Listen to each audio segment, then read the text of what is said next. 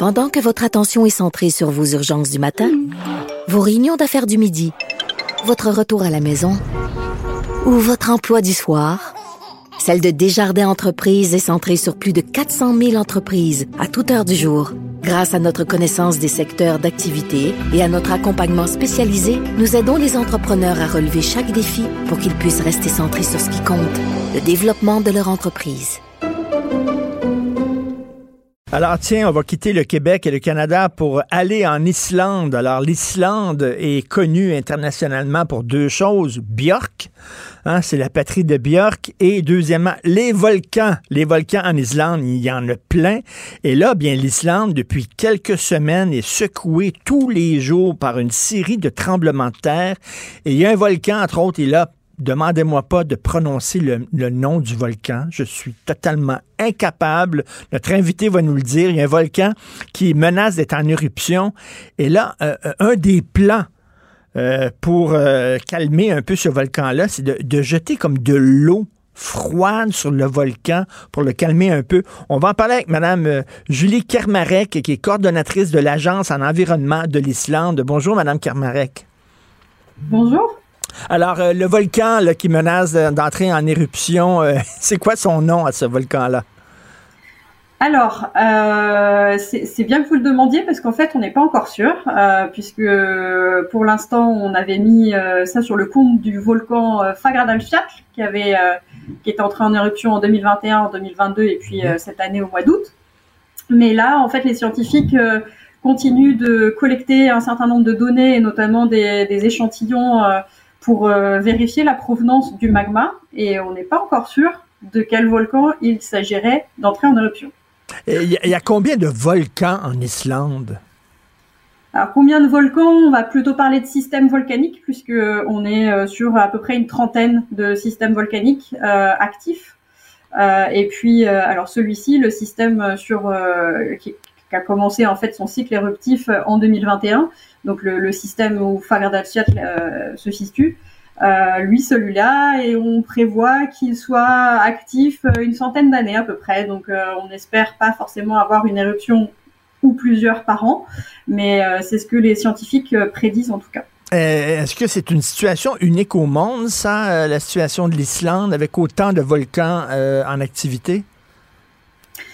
Alors, euh, on est sur un point chaud, donc euh, en effet, euh, c'est une situation assez unique. Alors, la, position de l'Islande entre deux plaques continentales et, surtout, c'est ça qui fait en fait son, côté unique à l'Islande, c'est d'avoir deux plaques qui s'éloignent l'une de l'autre à quelques centimètres par an. Euh, en effet, oui, c'est là où on peut être témoin de phénomènes assez euh, extraordinaires comme, euh, alors pas que les éruptions, mais du coup la, toute la partie géothermie, les sources chaudes, un peu comme ce qu'on peut voir aussi aux États-Unis à, Yellowstone. mais effectivement, la, la, une île qui s'agrandit, en tout cas plusieurs centimètres par an, c'est un peu unique. Écoutez, il y, a, plusieurs années de ça, euh, il y avait un volcan, euh, le Krakatoa, euh, qui avait littéralement entré en éruption, qui avait explosé littéralement, et la secousse s'est fait sentir partout à travers le monde. C'était aussi gros qu'une bombe nucléaire. Le Krakatoa, il y a eu un film fait là-dessus, entre autres. Est-ce que ce sont des volcans aussi puissants que ça qui sont en Islande? Alors, euh, il y en a de plusieurs types. Alors, euh, celui dont on parle, là, qui pourrait potentiellement entrer en éruption, on n'est pas du tout sur ce type-là. On est euh, toujours sur un volcan qui n'a pas de chambre magmatique. En fait, c'est un tunnel de, de magma qui s'est formé. Alors, on dit tunnel de magma, mais en fait, c'est un dike qu'on qu'on appelle donc une intrusion magmatique qui s'est formée entre la ville de Grindavik, donc sous la ville de Grindavik, jusqu'à un ancien système volcanique qui avait été en éruption il, y a, il y a plusieurs centaines d'années qui s'appelle euh, euh, et, euh, et par contre, il y a d'autres volcans, eux, qui sont censés entrer en éruption euh, depuis très longtemps. Donc, on, dit qu'on les attend depuis très très longtemps, notamment le volcan Katla. Celui-ci, c'est l'un des plus destructeurs, puisqu'il est situé sous un glacier. Et notre notre ami qui avait donné du fil à retordre aux journalistes en 2010, donc Eya mmh. Euh, celui-ci également qui avait provoqué une perturbation au niveau du trafic aérien puisque lui aussi est situé sous un glacier. Euh, donc là, on est plutôt sur des volcans explosifs de par euh, leur situation sous, sous glaciaire. Là, ce dont on parle, c'est un peu différent. on est vraiment sur une intrusion magmatique qui vient directement du manteau sans chambre magmatique. ce qui posait un peu question aux scientifiques, c'est la quantité de magma qui s'était accumulée, qui était un peu plus importante que les dernières éruptions, mais on ne sera pas sur quelque chose d'explosif. Euh, il y avait plusieurs scénarios. Euh, il y avait un scénario au début donc euh, de l'événement, donc il y, a, maintenant quasiment deux semaines, qui prédisait que cette éruption pouvait avoir lieu en mer. Donc là, effectivement, on pourrait avoir des perturbations au niveau aérien, mais c'est pas le cas aujourd'hui. de plus en plus, l'éruption potentielle euh, arriverait sur Terre. Donc on serait sur euh, un phénomène un peu équivalent à ce qu'on a pu euh, vivre depuis 2021, même si là, la localisation beaucoup plus proche des infrastructures, c'est ça qui pose problème en fait. Une éruption sur mer, dans la mer, peut-être ça aurait pu causer un tsunami. Euh, vous parliez de ce volcan en 2010. Je me souviens d'avoir vu un montage vidéo de journalistes partout à travers le monde qui tentaient euh, de dire le nom du volcan.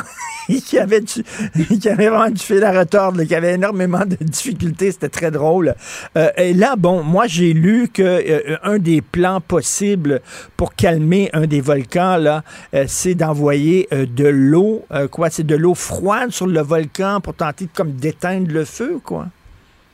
Euh, alors c'est exactement la même méthode euh, qui, qui, avait été euh, opérée en fait sur les îles Westman, donc au sud de l'Islande en 1973. Donc en fait on est sur une situation un peu, alors pas, pas complètement similaire, mais en fait on, retrouve des similitudes.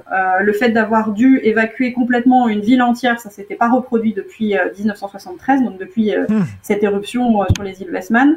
Et en effet, euh, il y, a, y a eu en fait euh, les autorités qui ont commencé à, à se projeter. Si jamais, qu'est-ce qui arrive si jamais l'éruption euh, menace directement la ville, puisque aujourd'hui les, les, scientifiques à hein, chaque jour mettent à jour, mettent à jour la, la, zone de danger et commencent à écarter en tout cas le fait que l'éruption arrive dans la ville de Grindavik, ce qui est plutôt, ce qui est plutôt une bonne chose. Mais néanmoins, euh, c'est vrai que même si l'éruption arrive un peu plus au nord de la ville, il pourrait y avoir des coulées de lave qui arrivent euh, sur, sur les maisons. Et donc, ce qui avait été fait, en tout cas, euh, sur les, les, îles Westman, euh, puisque la, les coulées de lave euh, menaçaient la, la, fermeture du port, donc c'était vraiment très important pour eux de, de, de, de réussir, en tout mmh. cas, à différer les flots de lave. Et ce qui avait été fait, c'était incroyable. En fait, c'était un pompage de l'eau, donc pompage de l'eau de mer, et euh, envoyer directement en fait cette eau vers la lave pour essayer de la dévier. Ce qu'ils ont réussi à faire avec euh, euh vraiment un travail 24 euh, heures sur 24 pour éviter que ce, ce, port soit complètement fermé par la lave. Et je pense qu'effectivement, ils prennent un peu cette expérience-là pour, pour essayer de penser à ce qui pourrait arriver à Grindavik et ce qu'ils pourraient faire du coup pour, euh, pour euh, limiter en tout cas les dégâts sur, euh, sur les maisons. Là, vous avez des tremblements de terre tous les jours depuis quelques semaines en Islande. Est-ce que ce sont de gros tremblements de terre ou de petits tremblements de terre? Alors, on a des tremblements de terre tous les jours, quel que soit le jour de l'année. après, ici en Islande, on est habitué à avoir des tremblements de terre quotidiens.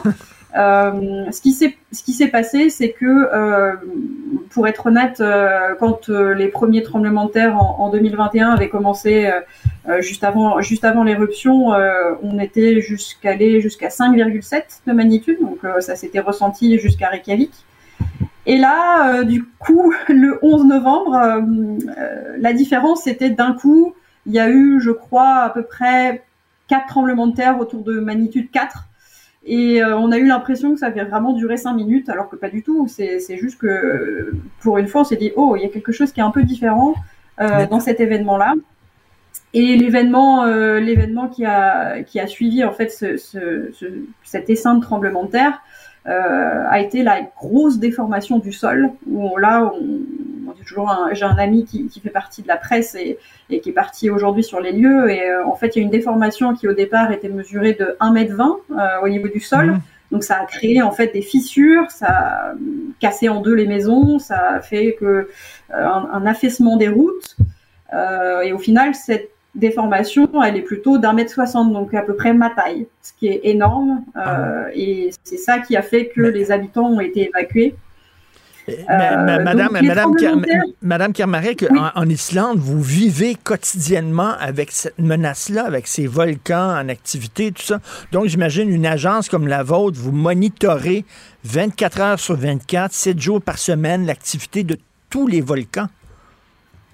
Alors, à l'Agence de l'environnement, il y a euh, surtout euh, un, en tout cas une équipe qui s'occupe plutôt de la mesure de la qualité de l'air, puisque l'agence qui s'occupe préférentiellement de du suivi du, des éruptions volcaniques, c'est Vesjostova, donc c'est l'agence météorologique d'Islande.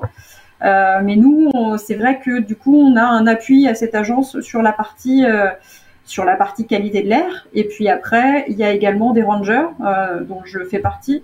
Euh, là, pour le moment, euh, la totalité du, du, secteur a été bouclée pour éviter que le public se rende sur place, puisqu'on est toujours sur une éruption qu'on juge euh, pas imminente, mais en tout cas très très probable dans, dans, dans, le secteur. Donc ça a été complètement fermé. Il y a juste les habitants qui peuvent aller récupérer leurs affaires.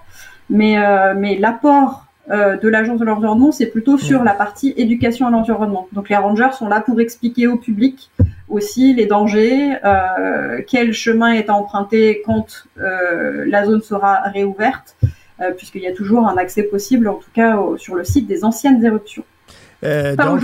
donc, c'est une menace, mais j'imagine que ça attire des touristes aussi. Hein. Il y a des gens qui vont en Islande pour voir les volcans. C'est ça, exactement. Alors là, il y a une petite différence puisque en 2021, 2022 et puis la, dernière qui dernière éruption du mois de juillet, on était, comme on les a appelés ici, euh, sur des éruptions plutôt touristiques où tout était ouvert au public et euh, il y avait, euh, il y avait, il y a toujours un danger de venir voir une éruption volcanique, mais on, on, on considérait en tout cas, avec la présence des autorités sur le terrain en, permanence, que euh, les personnes pouvaient quand même aller voir cette éruption qui était jugée, en tout cas, euh, euh, pas, pas complètement sans danger, mais en tout cas avec la possibilité de pouvoir aller aller voir un peu de lave fraîche, comme c'est le rêve de beaucoup de beaucoup d'entre eux. Ben, merci et bonne chance, Madame Julie Cormarek, coordonnatrice de l'Agence en environnement de l'Islande. Merci, bonne journée.